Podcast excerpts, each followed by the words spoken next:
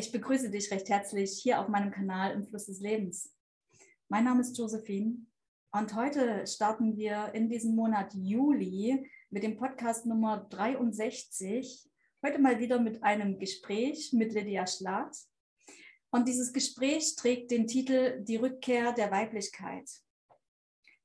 Und für alle, die jetzt immer noch nicht äh, unsere vorangegangenen Gespräche gesehen haben, würde ich dich, Lydia, kurz bitten, dich nochmal vorzustellen, bevor ich in das Thema einsteige. Ja, sehr gerne. Dankeschön für die Einladung. mein Name ist Lydia Schlatt. Ich bin Heilpraktikerin für Psychotherapie und Emotionshebamme in Bremen.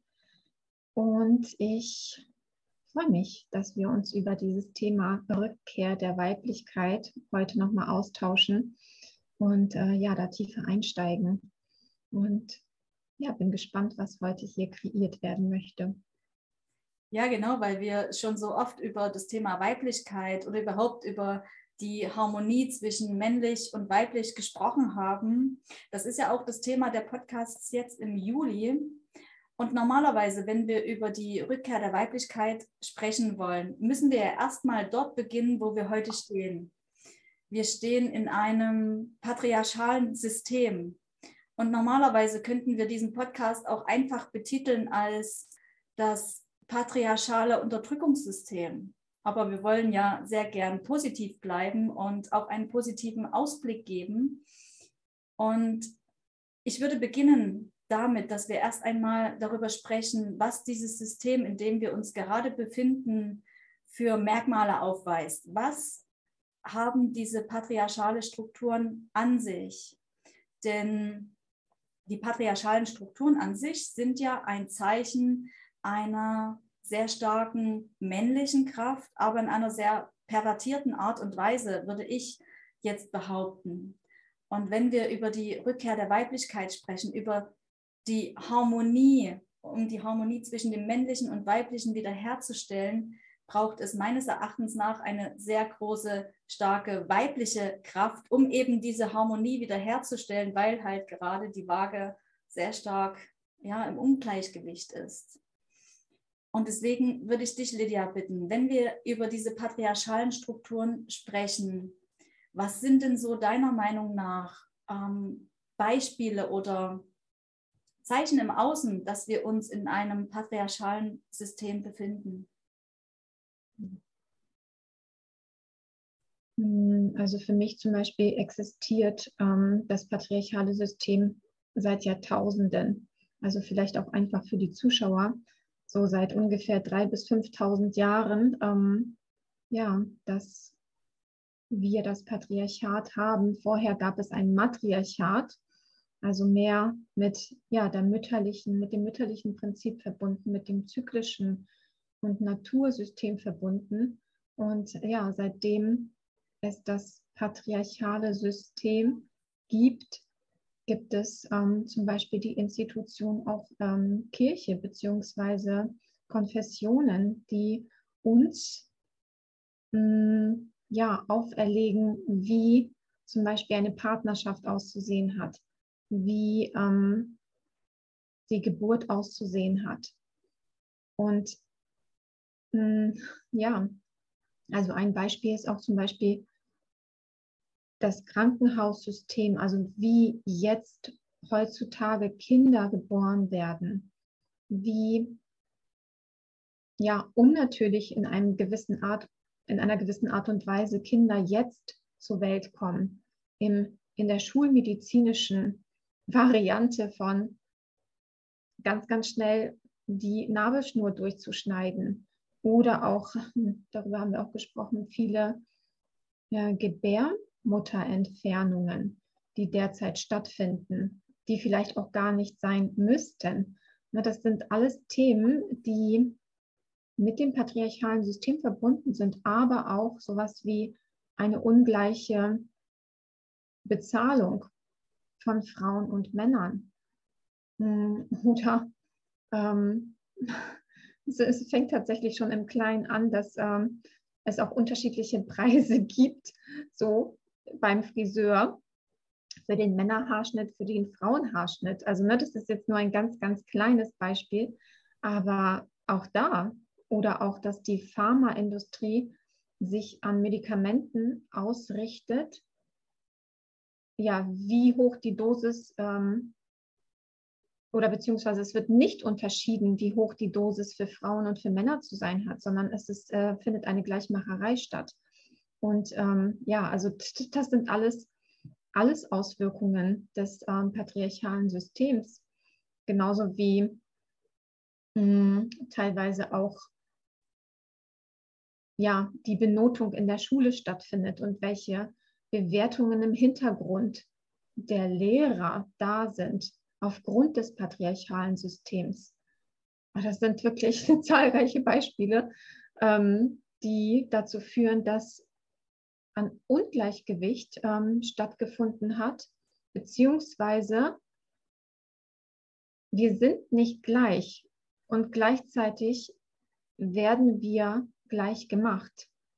Also wir haben von Gleichmacherei gesprochen und ähm, ja, dennoch finden auch ungerechte Ressourcenverteilungen statt im Patriarchat.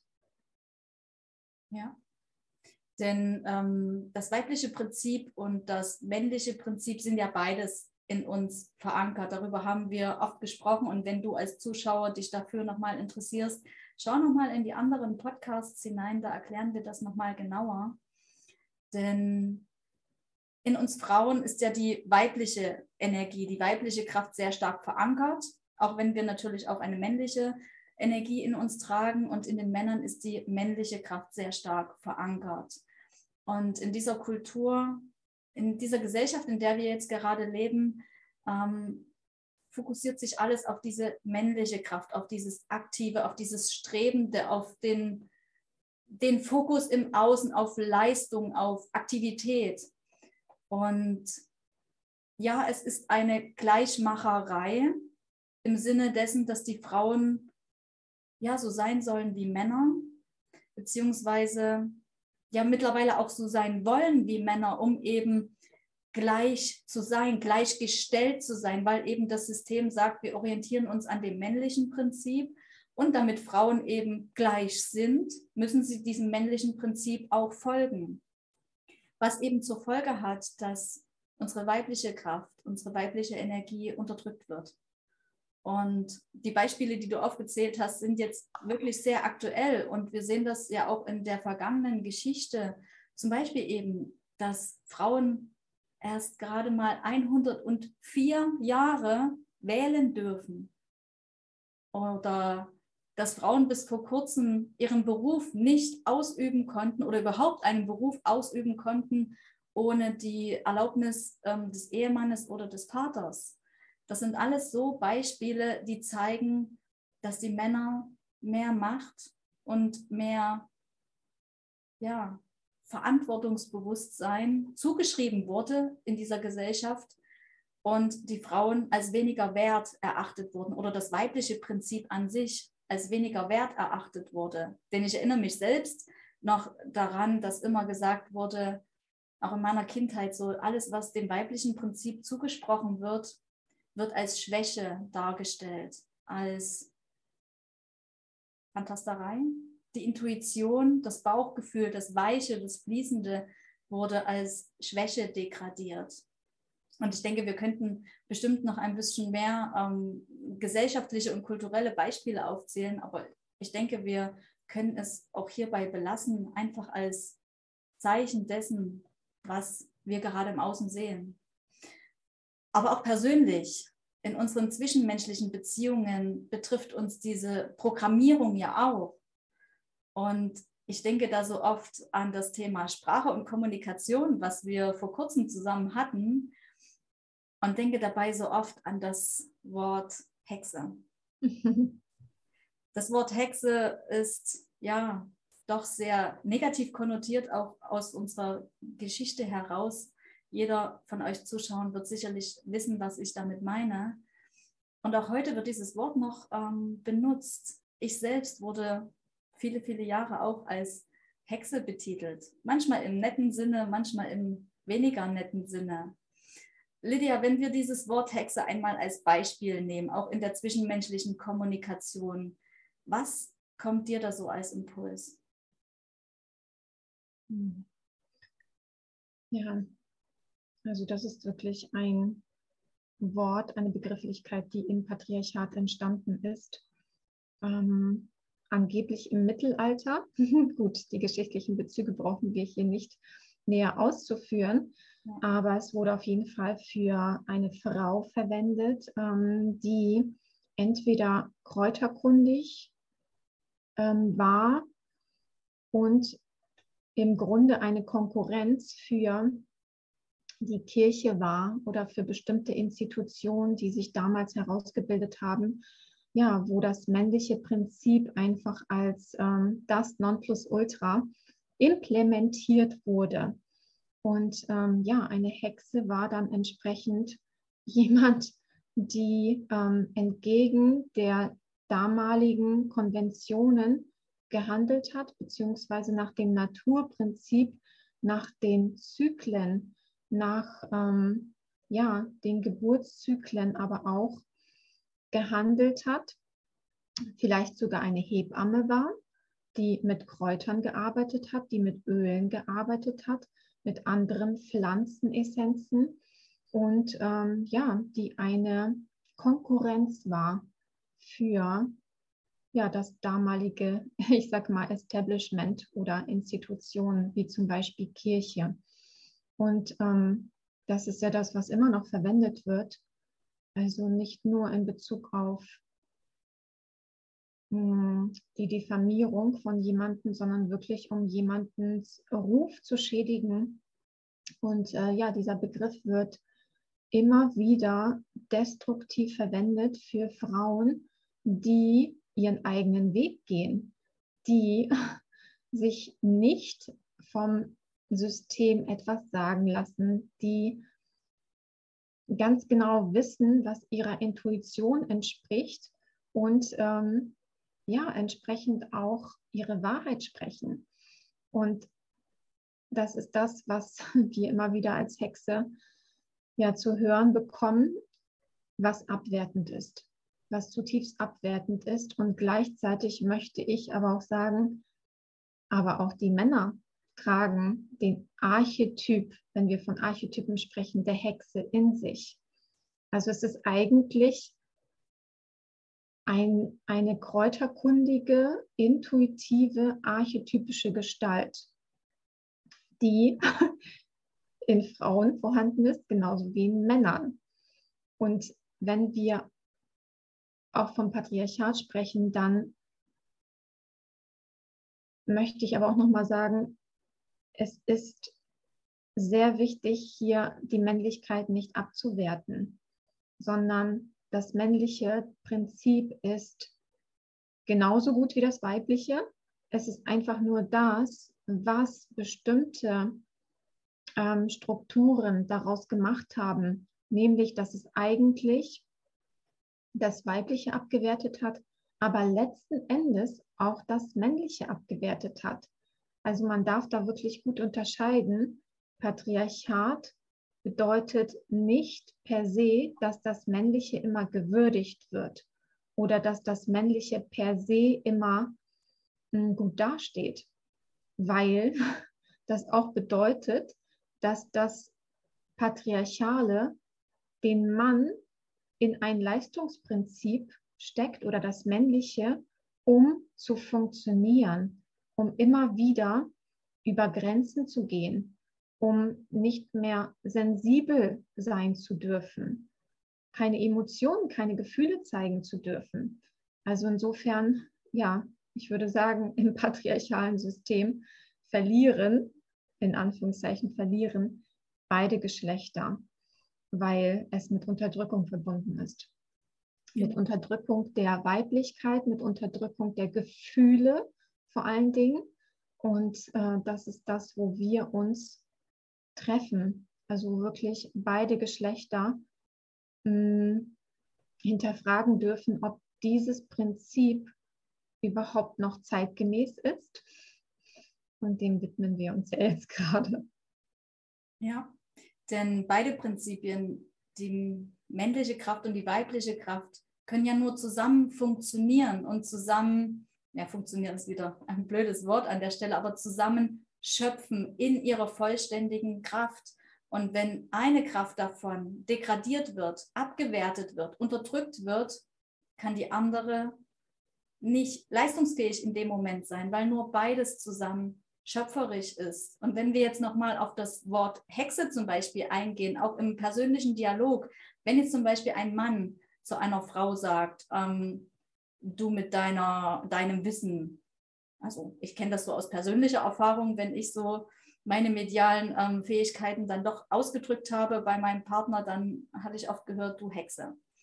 Und ähm, du bist mir gruselig, wurde mir gesagt. Und in dem Moment wird ja, werde ich mit meinen Fähigkeiten, mit meinem intuitiven Sein abgewertet.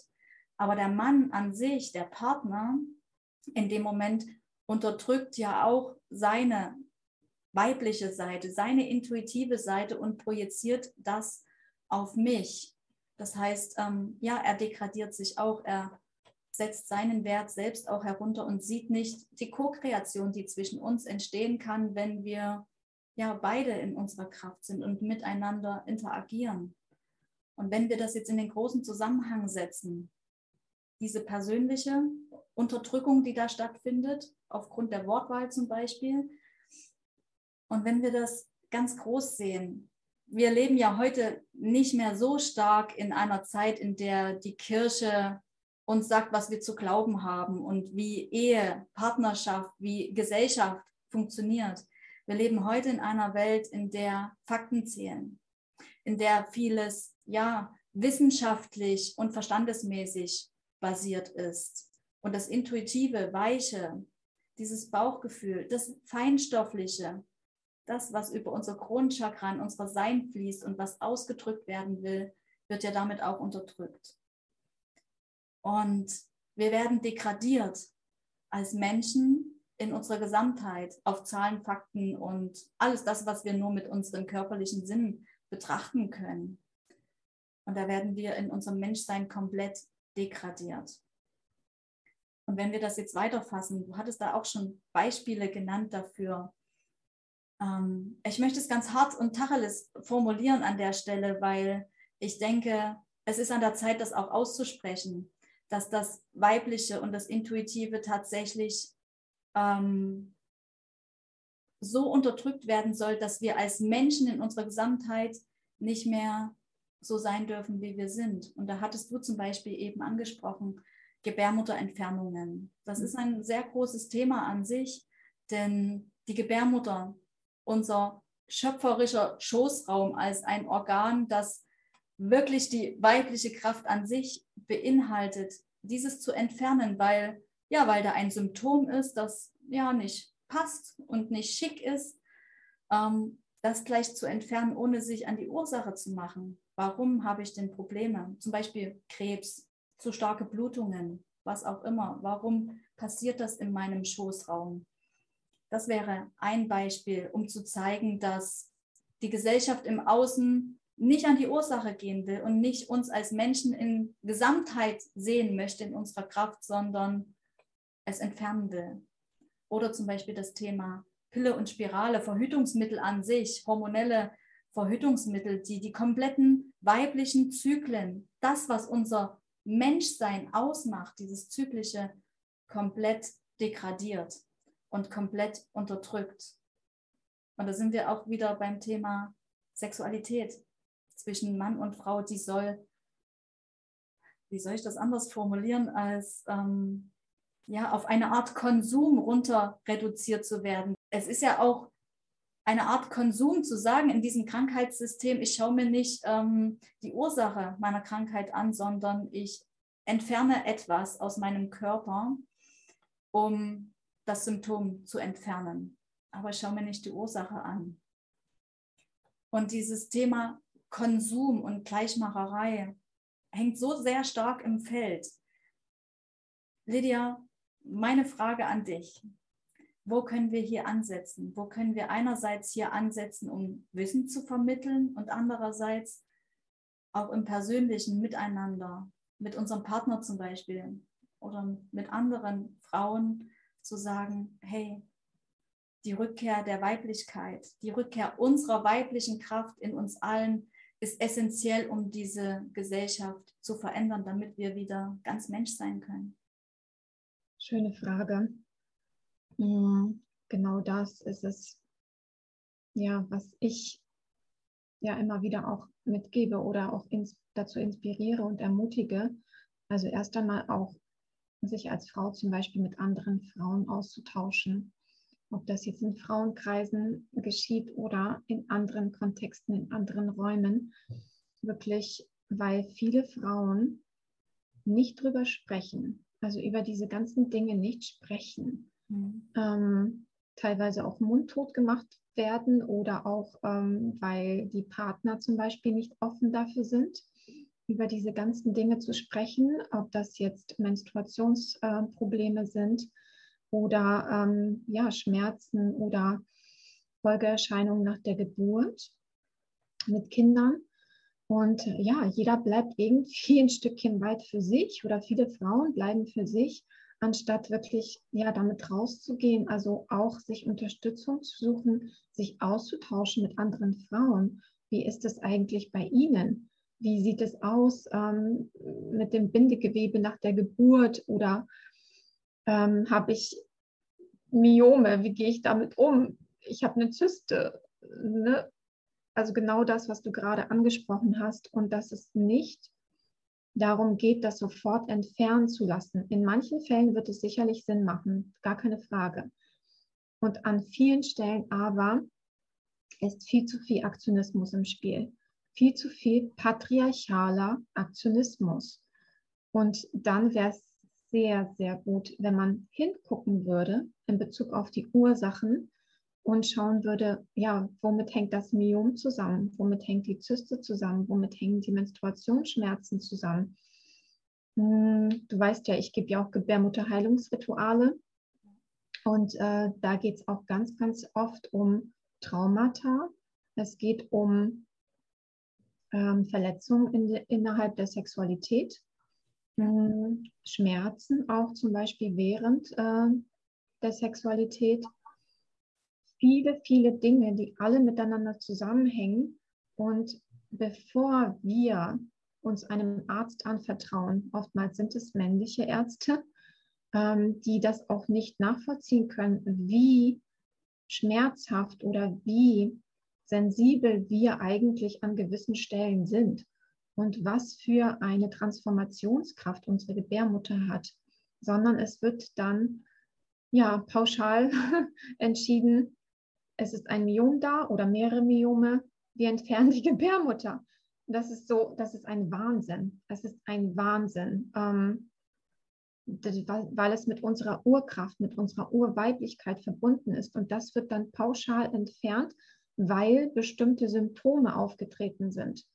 Und das ist ja auch das, was wir gerade ja, kollektiv vorfinden äh, mit dem, was hier stattfindet. Ähm, ja, auf der Ebene Erkältungssymptome, dass dann gleich ähm, Antibiotika verschrieben werden oder ähnliches, anstatt dass man wirklich guckt, wie kann man das Immunsystem aufbauen oder wie kann man eine Gebärmutter so weit ja, stärken oder mit bestimmten Kräutern tatsächlich auch behandeln und auf die Ursachenebene gehen, damit ein Aktionismus an der Stelle gar nicht mehr nötig wäre.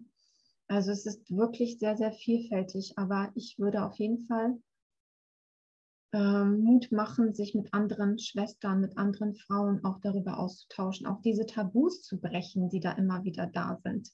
Ja. ja darüber nicht sprechen zu dürfen, weil es ist zu, zu heikel, zu schmerzhaft, ähm, sondern darüber hinaus zu gehen. Ja, das ist schön, dass du das Thema Frauenkreise ansprichst, weil wir beide geben ja Frauenkreise und begleiten sie. Und ich kann aus meiner Erfahrung heraus sprechen, dieser heilige Raum, den wir uns da geben, auch gerade im Sinne von, wir lassen Schmerz zu und wir lassen ihn einfach rausfließen. Denn der Schmerz, auch der Schmerz der Unterdrückung unserer weiblichen Kraft, ist ja nicht nur in dieser Inkarnation passiert, sondern in so vielen. Er steckt kollektiv in uns allen, in unseren Zellen, in unserem Körper, in unserem Seelengedächtnis. Und um ihn zu bereinigen, muss er ausgesprochen werden. Er muss rausfließen. Und dieser heilige Raum, den wir schaffen können in Frauenkreisen, der ist magisch. Ich durfte ihn so oft erleben und ich mache das wirklich so gern, weil so viel Heilung geschieht dabei. Aber nicht nur diese Heilung dieser Traumata, sondern das, was auch wichtig ist in der Verbindung zwischen uns Frauen, ist das, dass wir Wissen weitergeben können. Und zwar Wissen jenseits der Schulmedizin, die viele, vieles unterdrücken und wegoperieren möchte. Ich zum Beispiel gebe sehr gern auch ähm, Wissen weiter zum weiblichen Zyklus. Einfach, wie funktioniert er? Weil wir das alle nicht beigebracht bekommen haben. Unser Biologieunterricht war so reduziert, und ich habe das als erwachsene Frau selbst erst alles ganz lange, viele Jahre nachrecherchieren müssen, was da eigentlich wirklich passiert. Einerseits auf der biologischen Ebene, andererseits auf der energetischen Ebene und wie wir eben Probleme, die dann entstehen können, wie zum Beispiel PMS hatten wir einmal besprochen oder zu starke Blutungen, wie wir diese ähm, verändern und verbessern können, wenn wir uns einerseits energetisch unserer weiblichen Kraft wieder annähern und andererseits, wenn wir eben zum Beispiel mal mit Naturheilmitteln da rangehen, statt eben zu einem Arzt zu gehen, der uns dann ja ein schönes Pharmaprodukt verschreibt, das auch noch ähm, sich an den männlichen Körpern orientiert. Das ist das eine, was ich so festgestellt habe, was wirklich wunderschön ist, diese Co-Kreation zu erleben zwischen uns. Ich lerne von der einen Frau, die andere Frau lernt von mir und wir können uns gegenseitig halten. Und genau dieses Prinzip, dieses weiche, fließende, haltende Prinzip in der Gemeinschaft, in der Verbindung, da kommt mir jetzt so gerade der Impuls, wie wäre es denn mit Männerkreisen, liebe Männer? Wie wäre es denn auch für euch, euch zu verbinden und untereinander nicht immer zu zeigen, hey, ich bin der Starke und ich schaffe das und ich bin fokussiert und leistungsfähig, sondern auch untereinander euch zu verbinden und zu zeigen, ihr seid nur Menschen und ihr fühlt und ihr habt Schmerzen und Verletzungen erlebt und ihr habt Traumata erlebt und die dürfen auch fließen und ausgesprochen werden. Oder was sagst du, Lydia? Wäre das ein Impuls? Definitiv. Genau, wie du schon sagtest, wir ähm, geben ja Frauenkreise und das ist wirklich, wirklich magisch, was da passiert. Und zwar nur alleine durch das Aussprechen, also über das Halschakra, ähm, ausdrücken, was gerade da ist. Also präsent sein, einfach ausdrücken, was da ist an Gefühlen, fühlen und ausdrücken. Da alleine passiert unglaublich viel Transformation, unglaublich viel Heilung. Und ähm, genauso erlebe ich auch äh, gerade Männer, die sich auf den Weg machen, sich miteinander zu verbinden, weil es schon nochmal unterschiedliche Räume sind. Weil wenn Frauen zusammenkommen und in diesem Yin-Prinzip miteinander interagieren, ist es eine sehr, sehr mh, mm, ja, schöne Energie von, wir wissen, worum es geht. Also wir wissen ähm, um die Schmerzen zum Beispiel bei bestimmten Prozessen. Und genau so wäre es wünschenswert, dass sich Männer verbinden wirklich untereinander, ohne dass eine Frau dabei ist, weil dann auch gewisse Konditionierungen und Projektionen wieder auftauchen, die ja den Raum dann auch stören Deswegen, es wäre schon wünschenswert tatsächlich, wenn es Frauenkreise gibt, Frauen sich untereinander verbinden und genauso auch Männer. Und äh, ja, da kenne ich einige, die wirklich auch zum Beispiel ein ganzes Wochenende miteinander verbringen, auch äh, mit dem Element Feuer zum Beispiel. Mhm. Ähm, auch so unter freiem Himmel ja miteinander interagieren oder einen Hacker-Workshop machen oder ähnliches, um sich mit dieser urmännlichen Kraft wieder zu verbinden. Das ist großartig. Das ist wirklich wünschenswert. Und ähm, ja, wenn es sowas noch nicht gibt, dann ja, fühl dich herzlich eingeladen, es zu initiieren. Egal ob als Frau oder als Mann. Absolut. Ja, ich werde auch oft danach gefragt, ähm, weil ich eben die zwei Frauenkreise mit begleite, ob ich den Kontakte herstellen kann zu anderen Frauenkreisen. Und so viele gibt es noch gar nicht hier in Deutschland. Und ich sage dann immer, sei frei, initiiere selbst einen, sprich deine Familie, deine Freunde und Bekannten an und sage, hey, lass uns treffen, lass uns was Feines zusammen kochen, eine Kerze entzünden und miteinander sprechen. So fängt es an. Es ist ganz einfach. Es, ja, es ist nichts Magisches dabei. Es ist ein Zusammenkommen, ein Raum, den wir uns gemeinsam schaffen. Und wenn ich jetzt so in diesen Impuls reingehe, dass Frauenkreise wieder mehr etabliert werden und auch Männerkreise etabliert werden, denke ich jetzt einen Schritt weiter.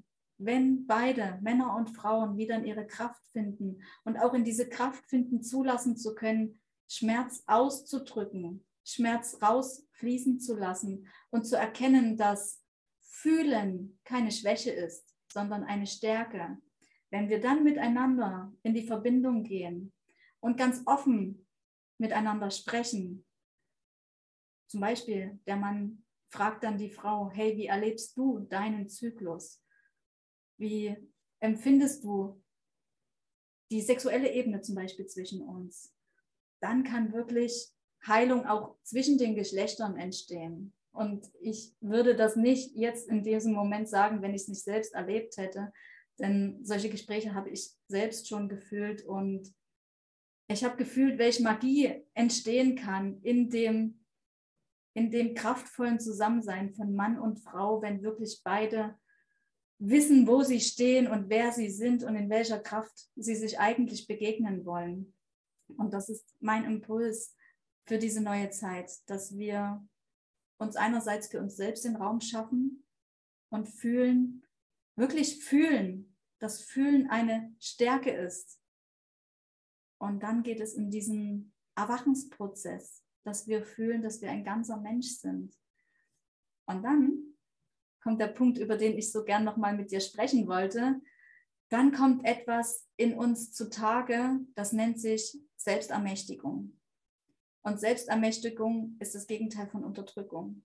Dann kann dieses patriarchale Unterdrückungssystem tatsächlich auseinanderbrechen, wenn wir bei uns sind und uns selbst ermächtigen. Und da gibt es diesen schönen Archetypen, über den ich nochmal mit dir sprechen möchte. Das Lilith-Prinzip. Lilith, die ja, unbequeme Frau, sagst du immer so schön. Kannst du den Zuschauern bitte nochmal erklären, was sind die Unterschiede zwischen dem Archetypen Eva und dem Archetypen Lilith? Mhm. Ja, gerne. Genau. Schön, dass du das ansprichst. Ähm, genau, weil die Lilith ist die Kraft, die jetzt zum Vorschein tritt, die wirklich so lange unterdrückt wurde. Und äh, Lilith war im Grunde laut Legende die erste Frau Adams, die beim Sexualakt oben sein wollte. Mhm. Sie wollte keine Missionarsstellung einnehmen, ähm, sondern oben sein. Mhm. Und ähm, ja, laut Legende wurde sie dafür verbannt, also wirklich regelrecht ja, verbannt, ähm, verjagt. Und ähm, man hat dann quasi aus dem patriarchalen System heraus den Archetyp, ich sag mal Archetyp Eva, eingeführt, ähm, ja, die ja gesagt hat zur Missionarsstellung und ähm, allen Prinzipien, die ja damals gefordert wurden, auch zur Ehe, obwohl es im Matriarchat zum Beispiel gar keine Ehe gab. Also es gab so etwas wie, ähm, wir gehen ein Bündnis ein, nicht, äh, weil Sexualität vollkommen frei war. Und ähm, diese Lilith-Kraft, die kommt jetzt wieder. Das ist wirklich die Rückkehr der weiblichen Lilith-Kraft. Und das ist das, was in, in beiden Geschlechtern gerade aktiv wird, gerade hochkommt, ans Licht kommen möchte und gelebt werden möchte. Und es kann auch sein, dass es erstmal eruptiv passiert, also erstmal ein bisschen zu heftig, weil es so lange unterdrückt wurde. Und das passiert in Frauen genauso wie in Männern, dass zum Beispiel auch eine Frau auf einmal so aus sich herausbricht mit ihrer Wahrheit, hm, dass eine Trennung vollzogen wird. Als Beispiel, das kann natürlich auch einem Mann passieren, dass jetzt gerade diese weibliche Urkraft der Lilith, der Lilith-Energie, jetzt nicht mehr aufzuhalten ist. Sie bricht sich überall Bahn. Und das ist eine Riesenchance. Es ist eine Riesenchance, weil es im Grunde ein neues Paradigma einläutet. Ich äh, spreche ja immer so gerne von der Urweiblichkeit und Urmännlichkeit in der Co-Kreation, weil es darum geht, miteinander zu interagieren, miteinander etwas zu erschaffen, etwas zu schöpfen, was ähm, mit Liebe verbunden ist, wo das Bindemittel sozusagen Liebe ist. Und das ist das, was jetzt erst beginnt. Und ja, wir sind alle am Anfang und ähm, ja, fangen erst jetzt an mit dieser starken Urkraft der Lilith umzugehen oder einen Umgang zu finden. Und ja, das ist ein spannender Aspekt und eine spannende Zeitqualität. Ja. Ja, das stimmt. Genauso nehme ich das auch wahr, dass dieses ähm, Aufbrechen dieser urweiblichen Lilith-Kraft ähm, wie ein Vulkan ist und dass das gerade erst gesellschaftlich tatsächlich beginnt. Ähm, und ich persönlich, in, jeder hat ja seine eigenen persönlichen Prozesse. Mein Lilith-Prozess begann vor etwas mehr als zwei Jahren. Und so wie du das beschreibst, ist es völlig korrekt in diesem Prozess, in dem ich wieder zu mir finde und zu meiner Urkraft finde und in meine Selbstermächtigung finde, kann es sein, dass ich in ja, eine Art extrem auch abrutsche. Und ne, in dem Moment, in dem der Vulkan so extrem ausbricht, geht er eben geht diese Urkraft in ihr, ja, in ihr Extrem.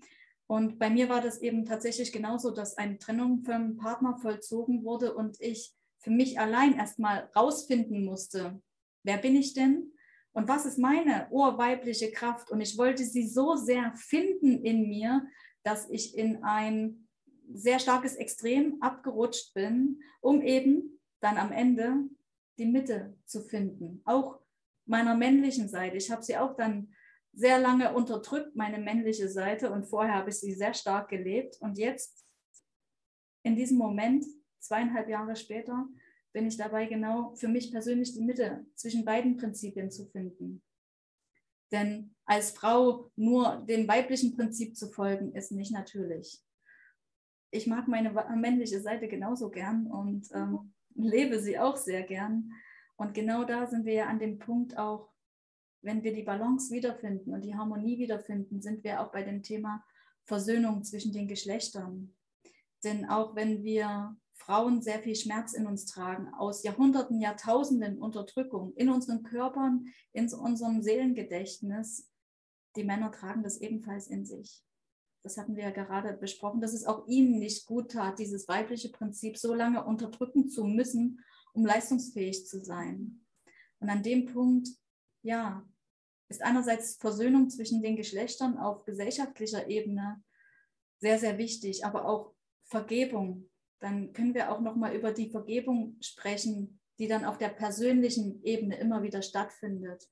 Zu sagen, auch wenn du mir wehgetan hast und wenn du mich verletzt hast in einer Art und Weise, die ich nie für möglich gehalten hätte, ich weiß, du hast es aus deinem eigenen Traumata herausgetan. Und ich sehe dich und ich sehe deinen Schmerz und ich vergebe dir, auch wenn es mir trotzdem noch weh tut. Das ist so etwas, das wir tatsächlich nochmal ja, kultivieren dürfen, im persönlichen wie auch in der Gesellschaft. Richtig?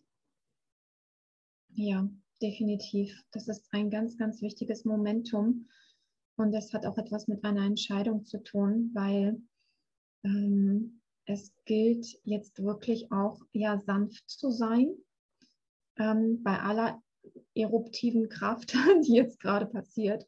Also auch durch ähm, die Weiblichkeit immer wieder zurückzufinden, nicht nur in die Balance zwischen innerer Frau, innerem Mann, da haben wir ja auch mal einen Podcast zu gemacht, ähm, sondern auch ja in die eigene Sanftheit in die eigene Weichheit und eine Entscheidung zu treffen, immer wieder zu verzeihen oder zu vergeben, immer wieder sich selbst zu vergeben, dem anderen zu vergeben, natürlich sich auch Zeit zu lassen dabei.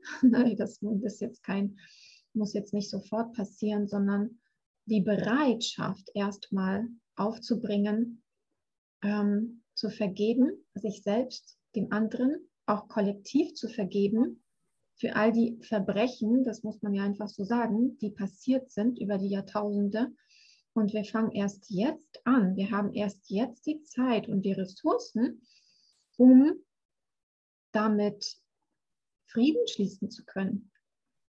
Und das ist das, was wir uns geben dürfen, diese Zeit und auch die Bereitschaft aufzubringen. Auch, auch im Sinne von, ich weiß noch gar nicht wie, es tut einfach nur schrecklich weh. Diese Urwunde, die dadurch auch mit aufgebrochen wird, ähm, zu heilen und ich bin bereit dazu. Ich bin bereit dazu. Ich bin auch bereit, alles zu fühlen, was damit verbunden ist. Auch alle Schmerzen anzunehmen. Das ist äh, ja wirklich mit ganz viel Mut verbunden. Immer wieder mit ganz viel Mut und auch immer wieder mit Bereitschaft und mit einer Wahl, mit einer aktiven Wahl von, ich weiß noch nicht, wie es gehen soll ich kann mir gar nicht vorstellen, dass ich diesen Menschen oder dieser Situation niemals verzeihen sollte. Und ich bin bereit dazu. Ja. Und dieses Bereitsein und mutig sein, das sehe ich auch als Lilith-Energie. Denn Schmerz zu fühlen, Schmerz auszusprechen, den Schmerz in dem Moment sichtbar zu machen und ihm in die Augen zu schauen, auch der Angst in die Augen zu schauen, die dabei hochkommt, ähm, das hat mit so viel Mut zu tun. Ich sehe dann immer eine Löwin vor mir, wenn ich darüber spreche. Und da bin ich eben bei dem Thema. Fühlen bedeutet Stärke. Und wir sind so stark, wir können das. Wir sind hier in dieser Zeit inkarniert, weil wir das können, weil gerade jetzt die Zeit ist, mit all den Schmerzen, die hochkommen, sie aufzulösen, sie auszusprechen und zu fühlen. Und wir wären nicht hier, wenn wir es nicht können. Und wir, wenn wir nicht mutig und stark genug dafür wären. Und ich sage so oft an der Stelle, wenn ich das kann, dann kann das jeder. Ich hätte nie in meinem Leben gedacht, dass ich ähm, stark bin oder mutig bin. Und das, was ich allein in meinem persönlichen Prozess die letzten zweieinhalb Jahre an mir entdeckt habe, wie stark und mutig ich sein kann, um Schmerzen anzuschauen, die ich dachte niemals fühlen zu können, weil ich darin versinke und ja, weil es mich auflöst, das kann jeder. Und wir sind alle mutig und stark. Und dann kann wirkliche Heilung geschehen. Ja, und dann können auch wirklich Wunder geschehen. Das hängt wirklich mit der Bereitschaft zusammen, ähm, Dinge zu fühlen, auch teilweise auszusprechen, mh, hm, ja, Ängste wahrzunehmen, Schmerzen wahrzunehmen und das dennoch zu tun und immer wieder mit der Bereitschaft, ähm, ja, zu heilen und zu wachsen. Und auch, ähm, wenn es bedeuten kann, es wird wirklich eine Trennung ausgesprochen. Hm, wer sagt denn, dass das nicht auch wichtig ist? Also auf einer Seelenebene wichtig für das eigene Wachstum. Und daher, ja, genau, es hängt wirklich mit dem Mut zusammen. Und wir werden jetzt gerade sehr, sehr unterstützt. Also es sind wirklich so viele Lichtkräfte am Werk, die uns unterstützen in längst ähm, fälligen Prozessen, weil so viel unterdrückt wurde, weil so viel künstlich unterdrückt wurde und jetzt aber an die Oberfläche kommt, damit wir es uns endlich angucken, damit wir es heilen können, wir kriegen so viel Unterstützung und das ist das, ähm, ja, was die aktuelle Zeitqualität ausmacht. Also ja, eine ganz, ganz große mh, mm, Inspiration dann auch an die Zuschauer. Jetzt ist die Zeit, um sich Dingen zu stellen. Ja. Ja, und ähm, ich denke, in dem Sinne, weil du das gerade gesagt hast, zu dieser aktuellen Zeitqualität, Ende 2021 habe ich in das Jahr 2022 gefühlt. Was will mir dieses Jahr sagen? Was hat es an ja, Botschaft für uns? Und das Wort, was ich einerseits bekommen habe, war, dass das Jahr 2022 das Jahr der Verbindung ist. Und andererseits habe ich Ende 2021 einen Satz bekommen, der hieß, ich wähle die Liebe jeden Tag. Und das war mein Credo oder ist mein Credo noch heute in diesem Jahr 2022. Ich wähle die Liebe jeden Tag, denn das Ego bringt Spaltung und Trennung. Die Liebe bringt die Verbindung. Und es ist ja auch die Liebe zu mir, zuallererst zu sagen, ich bin mutig und schaue mir meinen eigenen Schmerz an. Ich bin mutig und spreche meine eigene Wahrheit. Hier beginnt die Liebe bei mir. Und wenn ich die Liebe, wenn ich die Intention setze, die Liebe zu mir selbst zu fühlen und auch zum Beispiel eben mir selbst zu vergeben für all die Fehler, die ich getan habe, dann erst kann ich auch Liebe für mein Gegenüber empfinden, für die Menschen an sich, für das, was uns eigentlich Großartiges in dieser Verbindung erwartet, hier auf diesem Planeten. Es beginnt alles bei mir selbst. Verbindung beginnt in Liebe bei mir selbst. Und ich denke, das ist genau der Impuls, den wir nochmal direkt aussprechen sollten in diesem Podcast, ja. Mhm. Ja, und ein Ja zu sich kann natürlich aber auch, das dürfen wir nicht außer Acht lassen, eine Trennung im Außen nach sich ziehen. Ja. Und wenn das aber aus der Liebe, aus der Selbstliebe und letzten Endes auch der Liebe dem anderen gegenüber passiert und einfach weil die Zeit reif dafür ist, den Weg jetzt erstmal alleine zu gehen und dann hat es auch ein höheres Prinzip ähm, ja, im Hintergrund. Und dann hat das nichts mit Scheitern zu tun. Wir verbinden das ganz häufig mit gescheitert sein oder ähm, Verlust. Ja, natürlich, es ist ein Verlust. Und gleichzeitig, wenn das aus der Liebe zu sich selber passiert und dem anderen gegenüber, hat es ein höheres Prinzip gehabt. Und äh, das darf sein, das darf bejaht werden, ohne dass wir das, wie gesagt, mit Scheitern verbinden. Ja, da dürfen wir selbst auch in uns reinfühlen. Das Ego sagt eben sehr gern, ne? wenn wir spalten, wenn wir trennen, dann sind wir gescheitert, dann sind wir nicht in der Verbindung. Aber Verbindung geschieht nicht nur auf der materiellen, weltlichen Ebene, sondern eben auch auf der feinstofflichen Ebene.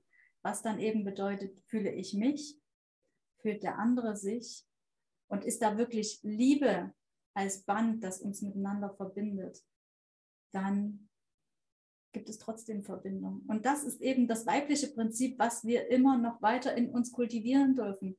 Dieses Fühlen, das Feinstoffliche, die Sprache der Seele verstehen lernen und nicht dem Verstand und dem Materiellen, was wir im Außen an Fakten sehen, nur zu folgen. Denn das ganz ehrlich, sage ich aus eigener Erfahrung, aus meiner großen, großen Vergangenheit mit meiner aktiven männlichen Seite, du drehst dich im Kreis.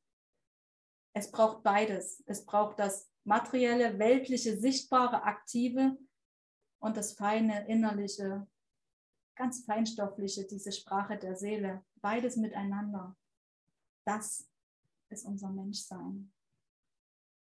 Und da lässt sich Liebe wirklich fühlen in ihrer Ganzheit und nicht mit Zahlen und Fakten im Weltlichen nur betrachten. Liebe ist mehr. Liebe ist Seele. Eine Seele ist Liebe. Ja, super schön ausgedrückt. ich habe nichts mehr hinzuzufügen. Das ähm, ehrt mich an der Stelle sehr stark. Und ähm, dann würde ich diesen Podcast tatsächlich mit diesen Worten schließen wollen.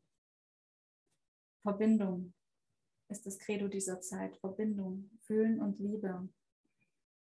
Und die Rückkehr zu unserer eigenen feinen Wahrnehmung, zu unserer weiblichen Kraft. In dir als Frau und in dir als Mann.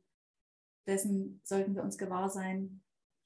Hinschauen, den Fokus dahin lenken und wieder wirklich fühlen lernen, um ein Gleichgewicht ja, zwischen den Polen, zwischen den Geschlechtern herstellen zu kommen, um eine Gesellschaft, um eine Kultur zu etablieren, in der wir wirklich gleich sind, gleichgestellt sind im Sinne unserer Individualität, in der wir uns sehen können, so wie wir sind. Deswegen sage ich Dankeschön an dich, Lydia, für dieses Gespräch. Wir sehen uns ja bald wieder im August zu einem ganz großen neuen Thema, das ähm, ich hier noch gar nicht anteasern möchte, weil das noch in der Vorbereitung steckt. Aber es wird auf jeden Fall sehr, sehr spannend. Wir gehen wieder auf die Seelenebene im August. Und ja, ich sage danke auch an dich als Zuschauer danke. und sage bis demnächst. Bis bald.